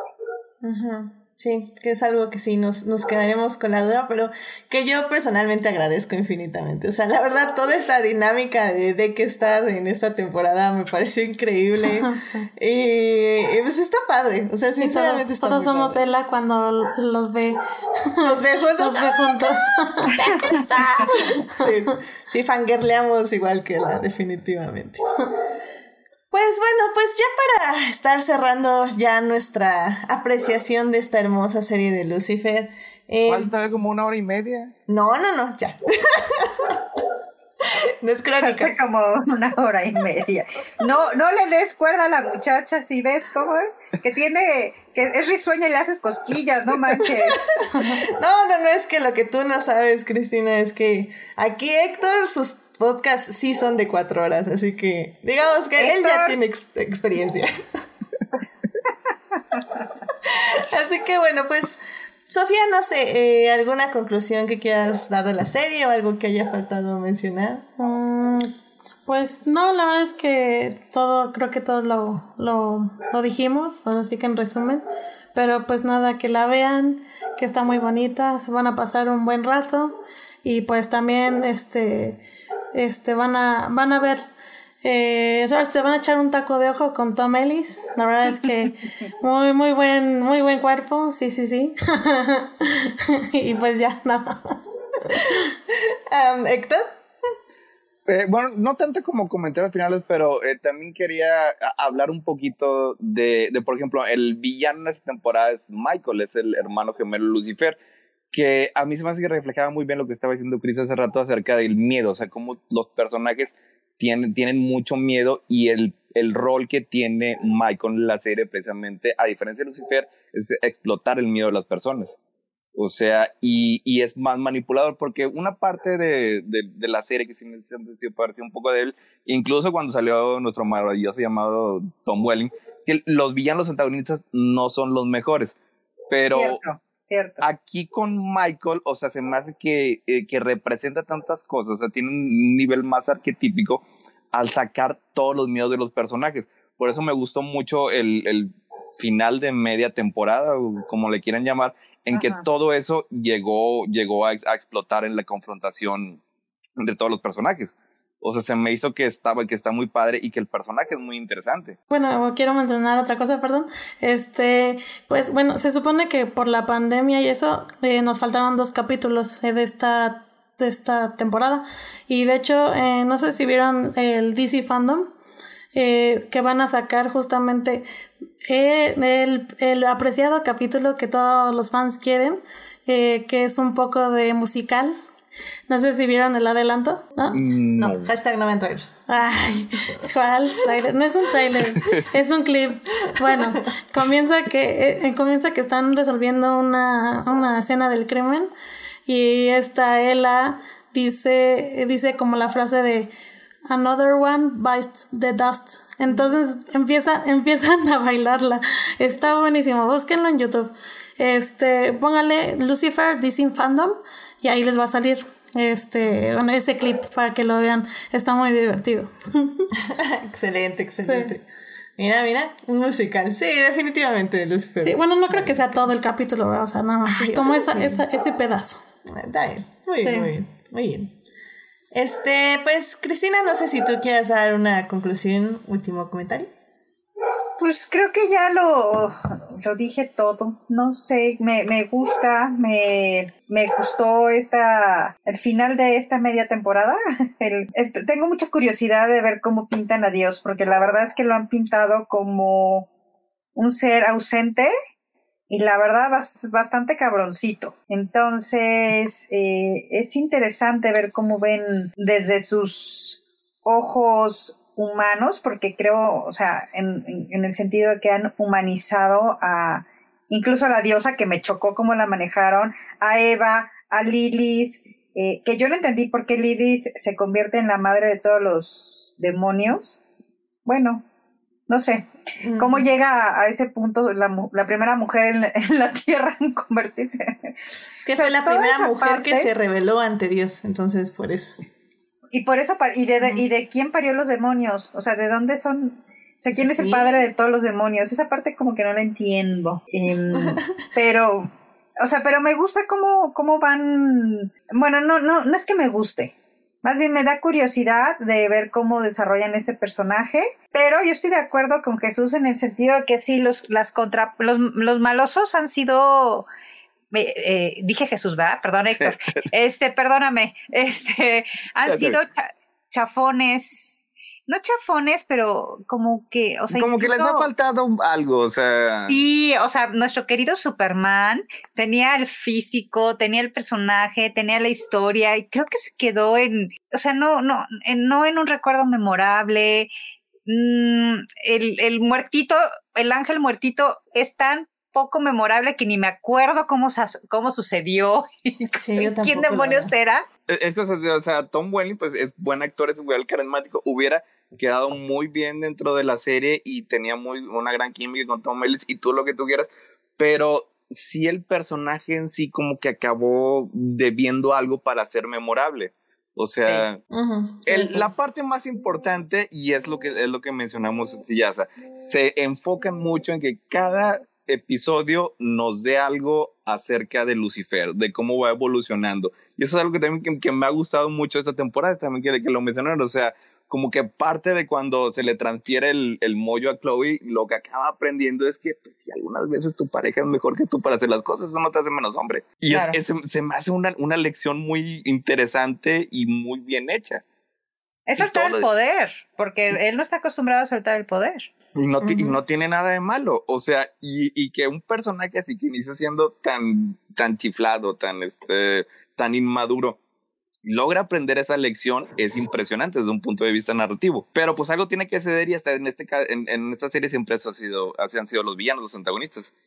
Hasta ahorita me parece este que Michael, y pues no sabemos exactamente cuál es el papel que vaya a tener Dios. O sea, a lo mejor también va a ser villano. Está de moda que Dios es villano en estos días. Eso es desde el Antiguo veremos. Testamento, pero sí.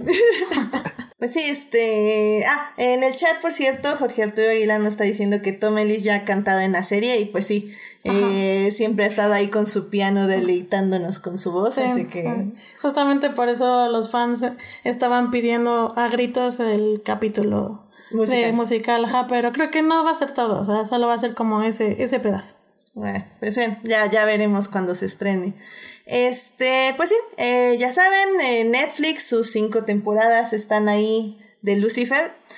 eh, disponibles para que las vean. También, por cierto, Lucifer hizo una aparición en el crossover de la Rovers. eh, una Estuvo bien rápida. padre. Estuvo, Estuvo bien padre. padre. Eso, eso sí, ahorita lo, lo iba a mencionar, sí. Era en el pasado, porque era, era Lucifer antes de que evolucionara. Sí, sí, sí, era, serie. Era un Lucifer, este, cocky, como dicen, y, y que también, sí es cierto, eh, mencionamos a Constantine y pues también decir que la bisexualidad o pansexualidad de Lucifer nunca ha sido negada en la serie, siempre se regodea mucho de ella y, y- y se nota muchísimo en ese pero, clip. pero sí, er- sí fue negado un poquito en los primeros episodios. Sí. Cuando, cuando todavía estaba, cuando era de cadena. Y ahora no. O sea, sí, no, lo- a lo mejor no lo hemos visto explícitamente, pero ahora ya lo dice. Sí. Y anteriormente no. Creo que antes nada más como que, o sea, No. en la orgía ponían como un nombre atrás o dos, eh, como que era la manera en que lo mostraban, siento yo.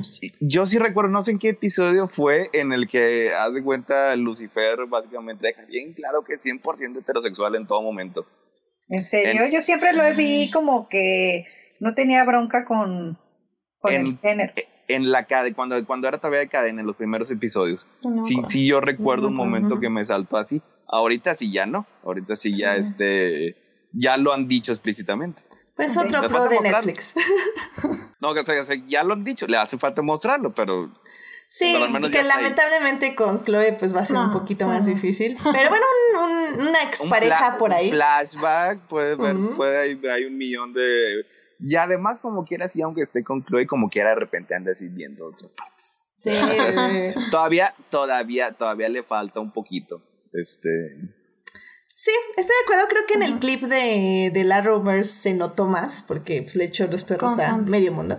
Sí, pero, pero sí, sí, tal vez ahora que lo dices no se nota tanto, pero yo siento que sí se ha visto. Pero bueno, también estábamos acostumbrados a migajas.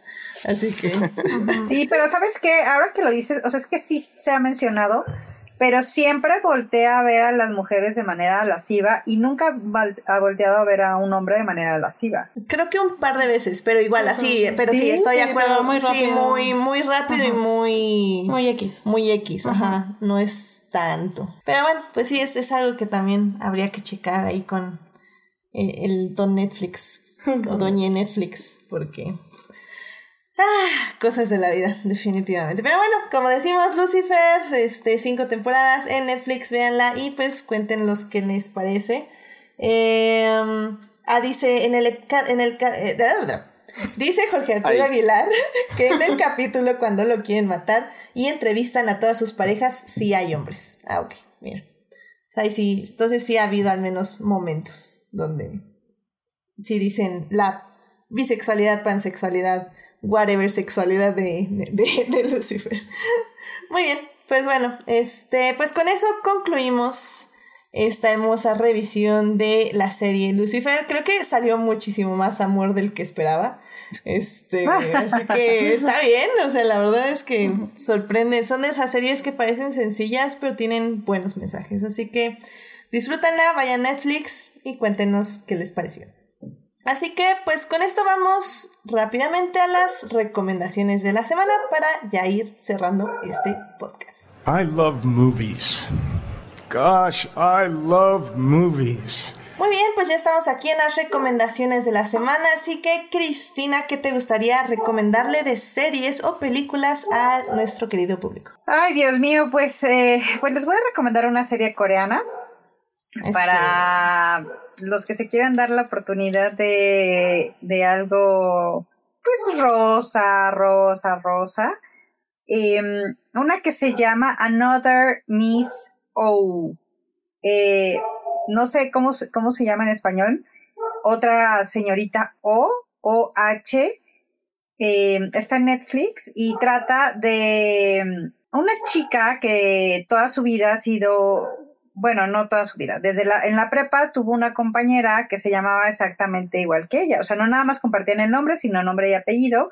Y entonces era la fulanita, la señorita O bonita era la otra y la señorita O normal era esta, ¿no? Entonces eh, sufrió toda su vida por, por después de eso, por ser una mujer básicamente norm, promedio y, y invisible en esa época y opacada por esta chava por su tocaya. Y resulta que, em, tristemente, por culpa de esta señora, eh, su vida eh, cambia por completo.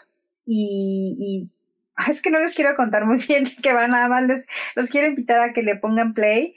Sí, eh, hay, es, puede ser muy simpática, hay personajes muy simpáticos, sí es un poco como de pastelazo en algunas cosas, o sea, la, comedia o las series coreanas tienen hasta algunos soniditos como em, efectos especiales de chistorín, que si ustedes no están acostumbrados a ver algo así, a lo mejor les choca, pero eh, me, me, la pasé tan bien viéndola, tan, tan bien, que les juro que cuando se terminó la extraño. Extraño ver a mis coreanitos comer con tanto gusto. Entonces les recomiendo mucho esa y también les puedo recomendar una, una película que está en em, Click, en Cinepolis Click y que se llama Las dos Cassandras. Es una película canadiense que eh, se trata de Cassandra, que es interpretada por dos actrices al mismo tiempo, lo que significa que la directora, cuando, cuando creo, bueno, no sé si es directora y escritora, pero bueno, es la directora que habla que ella siempre se ha sentido como dos personas, que hay dos mujeres que habitan en su, en su cuerpo. Entonces lo hace muy evidente, lo hace totalmente explícito y es Cassandra, interpretada al mismo tiempo por dos mujeres, que se, se, enfrenta a la muerte de su madre. Entonces se entera, empezamos con que se entera que su madre ha muerto hasta que llega a su funeral. Es, es lo que sucede en, en la película, pero es una, les juro que nunca he llorado más con una película con esta y no es una película particularmente desgarradora. Eh, a mí me movió muchísimas fibras, eh, evidentemente, de mi relación con mi madre, pero mm, se las recomiendo mucho, las dos Cassandras, está solamente donde yo la encontré de manera legal, en renta en Cinepolis Click. Y ya.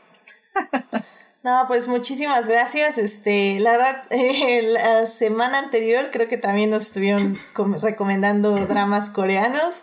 Así ah, que sí, creo que están agarrando, están tomando muchos adeptes en, en, en, el mundo latinoamericano, así que, bueno, en el continente latinoamericano. Así que pues está excelente y pues muchas gracias también por la película. Eh, las repito rápidamente, Another Miss O en Netflix y Las dos Cassandras en Cinepolis Click.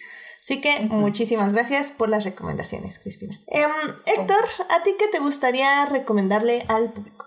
Bueno, pues ya que este, estuvimos hablando de Lucifer, pues es un buen momento, eh, bueno, el, este personaje eh, ficticio en particular de, de ese cómic, es un buen momento para recomendar eh, la serie en la, que, en la que apareció por primera vez la novela gráfica, Sandman. Son 75-80 números escritos por Neil Gaiman están muy padres, o sea, es el, es el único cómic que ha ganado un premio Hugo, que hasta cuando lo ganó se enojaron tanto que decidieron cambiar las reglas para que un cómic no volviera a ganar ese premio, porque pues, los cómics no son como los libros, o sea, qué oso que los ganó.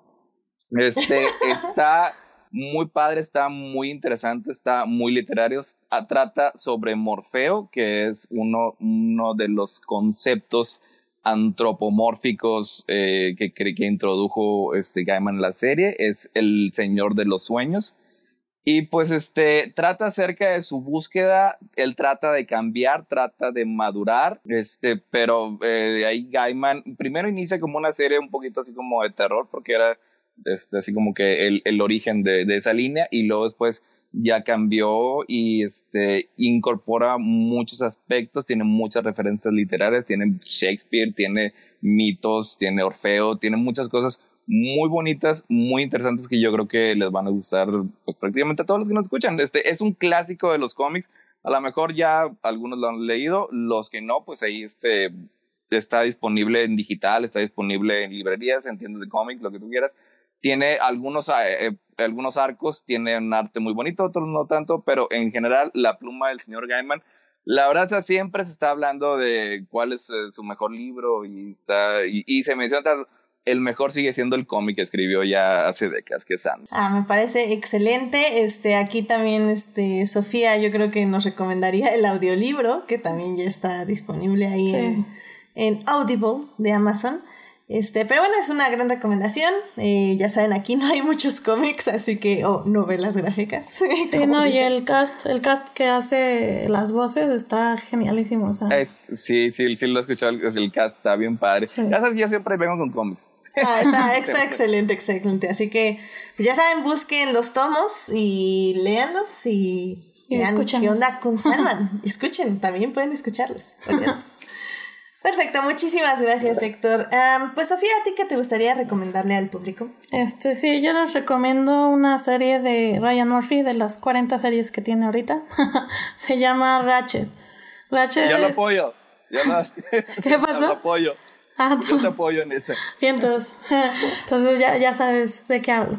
Bueno, pues habla de, de la vida de Mildred Ratchet, una enfermera y la verdad no sé qué tan pegado esté eh, la verdad, la vida real y así, pero la verdad es que a mí, me gustó muchísimo, o sea, la estética, los colores, la fotografía, todo, o sea, la, la historia está muy, muy buena. La verdad es que yo pensé que iba a ir como mucho a, al horror, pero no, se fue como más al suspenso y la verdad es que todos los capítulos sí me mantenían como muy, muy atenta a ver a lo que pasaba, ¿no? La verdad sí me gustó mucho, no hay tantos detalles como de gore y así, o sea, bueno, porque bueno, sabes de una enfermera, entonces piensas que va a haber como muchas como cositas así, pero no, la verdad es que no hay tantos, o sea, sí hay, pero no hay tantos.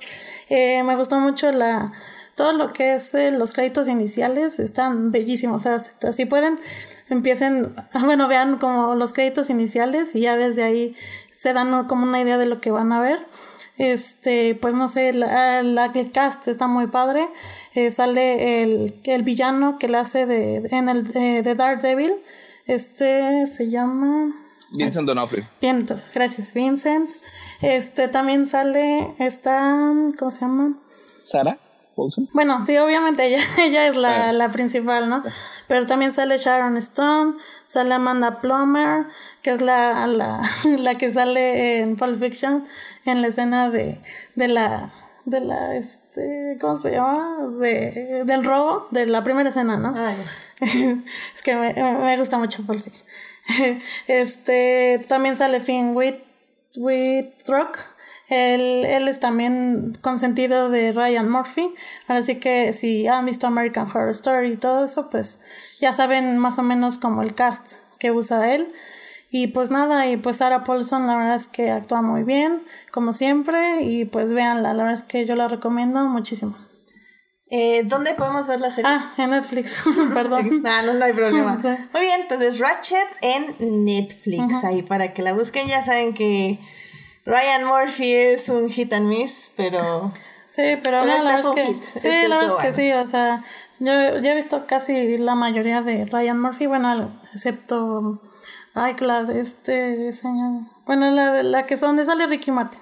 no sé cuál cosa. Ah, Que está este, muy buena también. ¿Ah, sí? el, asesina- el asesinato de Gianni Versace. Ajá. Sí. Versace. Ándale, esa, esa, esa no la he visto, pero todo lo demás sí la he visto y la verdad es que son dudosas a veces sus, sus series, pero esta la verdad es que sí, sí está muy buena.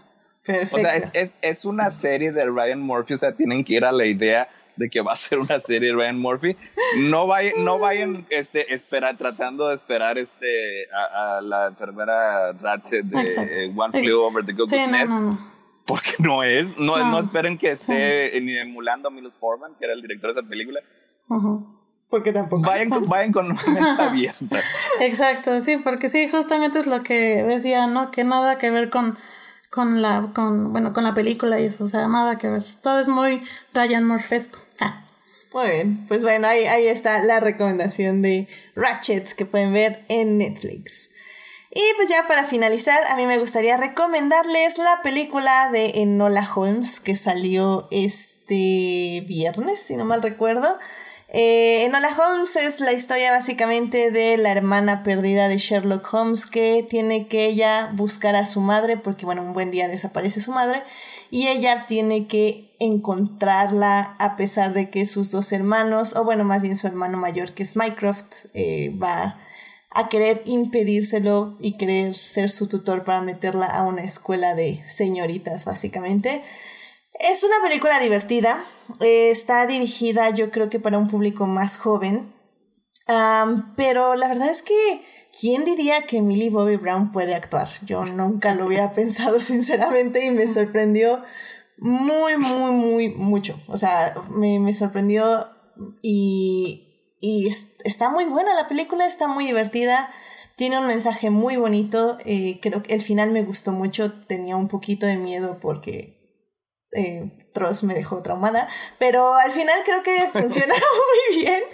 Y, y la verdad yo sí vería secuelas de esta película que tranquilamente se pueden dar, ya que están basada en una serie de libros.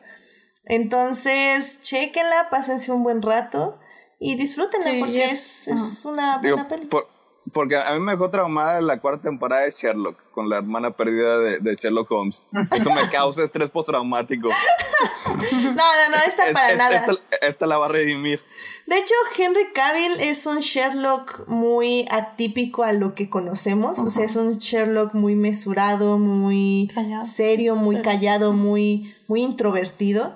eh, lo cual creo que funciona mm, de manera excelente y está en un papel súper terciario, pero cuando sale es, es muy puntual lo que pasa con él. Pues es- Entonces es que está el muy Sher- padre. El, el Sherlock Holmes de los libros era más así, no era esta máquina de palabras como Robert Downey Jr. o, o Benedict Cumberbatch que no se Oh, pueden callar, ni aunque, ni aunque su, su vida dependa de ellos. Literalmente, literalmente. No, no, no, entonces sí, no, la verdad está muy padre, o sea, Enola, y la manera que lo grabó, creo que el director, eh, no pondría mis manos al fuego, pero creo que dirigió uno de Fleabag, entonces está como muy al estilo eh, de, de esa serie, entonces funciona muy bien, váyanla a ver y disfrútenla. Sí, ya es película porque unos se están confundiendo de qué serie. Bueno, yo también me confundí al principio, pero es película. Es película, así que es- se, se termina rápido, en dos horas ya estamos. Es, es que es película porque este, Millie Bobby Brown y, y Henry Cavill todos ellos tienen otros compromisos, no pueden este, Sí, no, no, no. Sí. Y lo hacen muy bien. Yo, yo sí les daría el dinero para que hagan otra de estas películas. Pero bueno, a ver qué pasa. Sí, y le fue muy bien. O sea, al menos Netflix está diciendo que ha sido su mejor éxito desde hace meses. Así que, pues quién sabe. Yo digo que una secuela puede estar en el- la mesa de negociación. Pero bueno, eh, rápidamente Jorge Arturo Aguilar nos dice que mi recomendación es que pusieron el anime de Shaman King en Prime Video y que compren el manga de Black Paradox de Juntitsu. Es un tomo único o, de, o que compren cualquier cosa escrita por él. Muchísimas gracias Jorge Arturo, pues ahí lo tienen para quienes eh, les gustan las recomendaciones de anime que igual en este podcast no hay muchas, pero se aprecian de todo corazón. Muy bien, pues con eso llegamos al final de este hermoso podcast. Muchísimas gracias por acompañarnos y estar aquí con nosotros, a nuestros queridos invitados. Este, muchísimas gracias Cristina por acompañarnos. Esperamos tenerte de vuelta pronto. Y pues, ¿dónde te puede encontrar nuestro público? Muchas gracias. Pues me encuentran en chrismendoza.com.mx, como Crislata en Instagram y Twitter y como la página de Cris Mendoza en Facebook. Y también tengo dos podcasts, eh, Que Lata y Bla Bla Bla Podcast que encuentran en todas las plataformas. Los dos están entre temporadas porque eh, su productora, escritora, entrevistadora, editora está agotada. Me merece un gran descanso, estoy completamente de acuerdo. está bien, está bien, o sea, la verdad es que así es la vida, es la vida de cuarentena y se tiene que descansar. pues muchísimas gracias. Em, Héctor, muchísimas gracias por venir. ¿Dónde te puede encontrar nuestro público? Bueno, pues me pueden encontrar junto con el resto de del cast de Crónicas del Multiverso los jueves, entre jueves y viernes a la medianoche. Este, ahí hablamos de cómics, de películas, de libros, de todo lo que tú quieras. Ahí este, criticamos las obras maestras más reconocidas y alabamos y le sacamos cosas buenas a los bodrios más incomprensibles. Ahí estamos siempre disponibles y como al parecer el productor no está agotado, tenemos también, tenemos también especiales los domingos, más o menos como entre nueve y media, y los martes también, este, los domingos son de Caballeros del Zodiaco, estamos hablando sobre toda esa serie clásica de anime, y los martes ahorita estamos hablando de todas las películas en acción viva de Disney. Y ahí nos acompaña Edith también. Sí, sí, ya también aquí dicen que, que todos los días estoy en podcast. Y yo, no, nada más dos días a la semana. A veces tres también. La semana pasada estuvimos en tres. Así que, ay, Dios, sí, aquí, aquí no nos dejan agotarnos. Qué cosas, qué cosas. Pero se agradece mucho la invitación. Y pues, eh, ¿verdad? Sofía, muchas gracias por venir. ¿Dónde te puede encontrar nuestro público? Eh, pues gracias por invitarme de nuevo y me encuentran en Twitter y Instagram como SSS Fallen Angel. Excelente, muchísimas gracias por compartir las redes. Eh, a mí me pueden encontrar en HT Idea, donde cada día hablo menos de Star Wars. Eh, ya saben, pues ahí les comparto todos los links. A pesar de la evidencia de lo contrario en esta ocasión, pero bueno.